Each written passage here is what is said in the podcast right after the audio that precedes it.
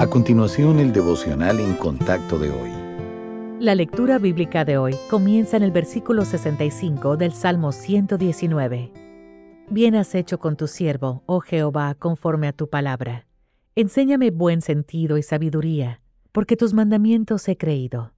Antes que fuera yo humillado, descarriado andaba, mas ahora guardo tu palabra. Bueno eres tú y bienhechor. Enséñame tus estatutos.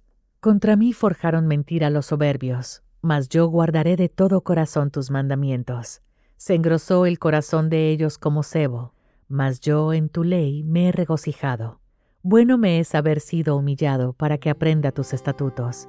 Mejor me es la ley de tu boca que millares de oro y plata. Las dificultades que enfrentamos tienen su origen en una de tres fuentes. Algunas son permitidas por el Señor para desarrollar nuestra fe. Otras son el resultado de los ataques de Satanás y otras podrían deberse a nuestros pecados.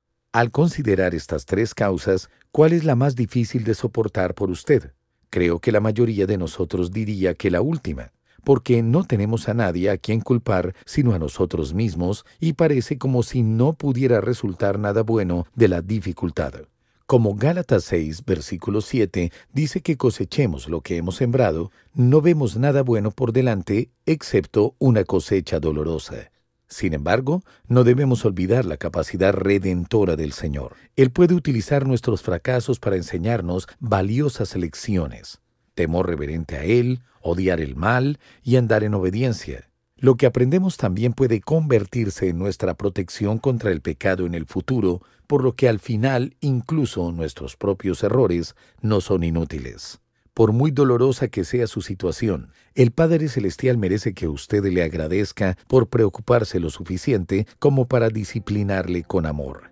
Cuando aprendemos de la experiencia, las cicatrices del pecado pueden llevarnos a la restauración y a una renovada intimidad con Dios.